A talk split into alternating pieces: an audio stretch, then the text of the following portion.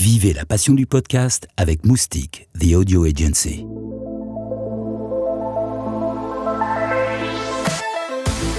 Les journalistes du Paris Podcast Festival font le trottoir au pied de la gaieté lyrique. Pour vos chastes oreilles, elles ont recueilli le bruit du festival. Et toi, t'écoutes quoi? Où Quand Comment Pourquoi? Et avec qui? Paris Podcast Festival, les coulisses. Bonjour, bienvenue au Paris Podcast Festival. J'imagine que si tu es ici, c'est parce que tu écoutes des podcasts.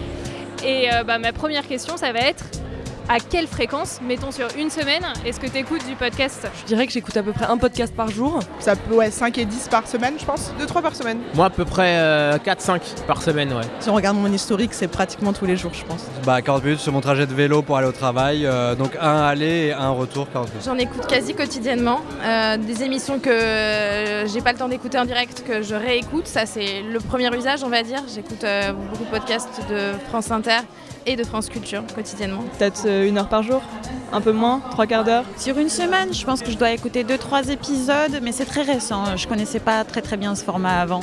Et j'ai commencé à aimer grâce aux couilles sur la table. J'aime beaucoup euh, les couilles sur la table, un podcast à soi, euh, la poudre, j'écoute un petit peu aussi. C'est vraiment euh, plaisant en fait d'avoir quelque chose dans les oreilles, de se balader, d'entendre des gens discuter, on se sent proche d'eux aussi, ça fait une sorte de...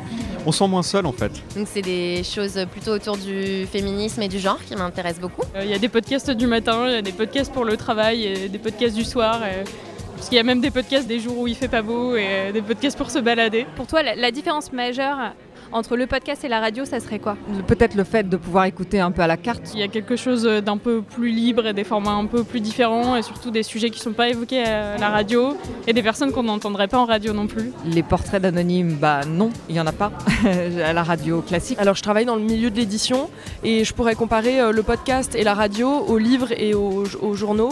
Euh, pour moi, c'est un truc vachement semblable, c'est-à-dire que euh, un podcast, il y a un temps long et un rapport au temps complètement différent, alors que les journaux, c'est beaucoup plus dans l'immédiateté et le podcast, euh, c'est un peu pareil. Je dirais qu'il y a une atmosphère un petit peu plus feutrée, un petit peu plus intimiste peut-être dans le podcast, qui fait qu'on est encore plus facilement happé peut-être que dans les émissions euh, de radio euh, très live, euh, très talk, avec beaucoup d'invités, des rires, etc., que j'adore euh, aussi. Et puis un ton plus libre aussi dans les émissions comme, je sais pas, un podcast à soi ou des choses comme ça, ou les couilles sur la table, voilà. Ça se lâche plus, je pense. Je dirais écouter déjà la radio sans les pubs. Est-ce qu'il y a certains podcasts que tu vas écouter pour, euh, pour apprendre quelque chose au-delà d'écouter pour du plaisir? Quand on écoute une histoire de vie, on n'apprend pas forcément euh, des choses euh, historiques ou quoi que ce soit, mais on, on apprend beaucoup sur les gens, sur les émotions, ça rapproche des, des autres.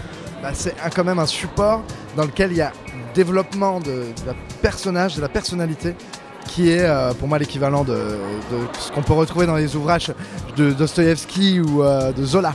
Et ça, c'est vraiment ce que je recherche moi. Oh, Il y a des podcasts plaisir comme Vox par exemple qui, qui parlent beaucoup de... bah, qui, c'est, de la- c'est- c'est des podcasts pour se, pour se pougner, c'est ça? Je sais plus comment elle le définit. Mais euh, ouais, oui, ça c'est pour le plaisir, mais en général c'est plus pour se cultiver pour moi. Et pourquoi est-ce que tu es là euh, aujourd'hui? Est-ce que tu reviens demain? Euh, pourquoi, pourquoi passer par le, le Paris Podcast Festival ce week-end? Bah, c'est- c'est- c'est- Moi j'aimais bien l'idée d'écouter collectivement un podcast avec d'autres gens en fermant les yeux, en se tenant la main. euh, Je saoule tout le monde avec les podcasts et j'habite vraiment à 10 minutes chrono. Et du coup, je me suis dit, je peux pas ne pas venir, j'ai aucune excuse, c'est gratuit. J'habite à République, c'est juste à côté. On est venu pour voir euh, ben, le podcast Transfert, on a vu euh, à bientôt te revoir juste avant. On est venu voir ces deux-là précisément. Mais j'avais juste repéré avant de venir euh, Transfert et La Poudre, que j'écoute vraiment souvent. Mais euh, là, du coup, j'ai assisté à la masterclass de Pascal Clark et Boxon, je connaissais pas du tout. Donc euh, j'ai aussi découvert euh, des trucs. Est-ce que tu as l'impression que, euh, parce qu'aujourd'hui ça se développe vraiment pas mal euh, le podcast, est-ce que tu as l'impression que certains podcasteurs deviennent un petit peu vedettes. Bah oui, enfin Lorraine Bastide avec la poudre, euh, voilà, je pense qu'elle ça, fait partie de ces gens qui ont gagné en notoriété avec, euh, avec un podcast et juste deux micros posés sur une table et une interview en fait, ce qui peut paraître euh, dingue. Euh, La première fois que j'ai écouté par exemple euh, cette femme, je me suis dit c'est fou à qui elle s'adresse, enfin qui va l'écouter, etc.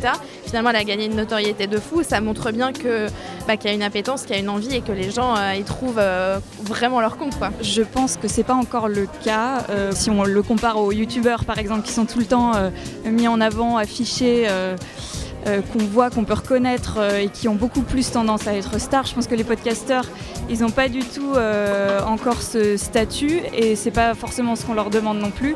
Et ça deviendra peut-être le cas. Il y a forcément des gens qui sont qu'on a envie d'entendre parler mais il n'y a pas ce côté star pour moi en tout cas. Euh, ouais, moi je suis fan de certains, mais de certains pas très vedettes. Moi je suis fan de, par exemple, un mec qui fait une émission qui s'appelle Jukebox et qui avant s'appelait Métronomique sur France Culture.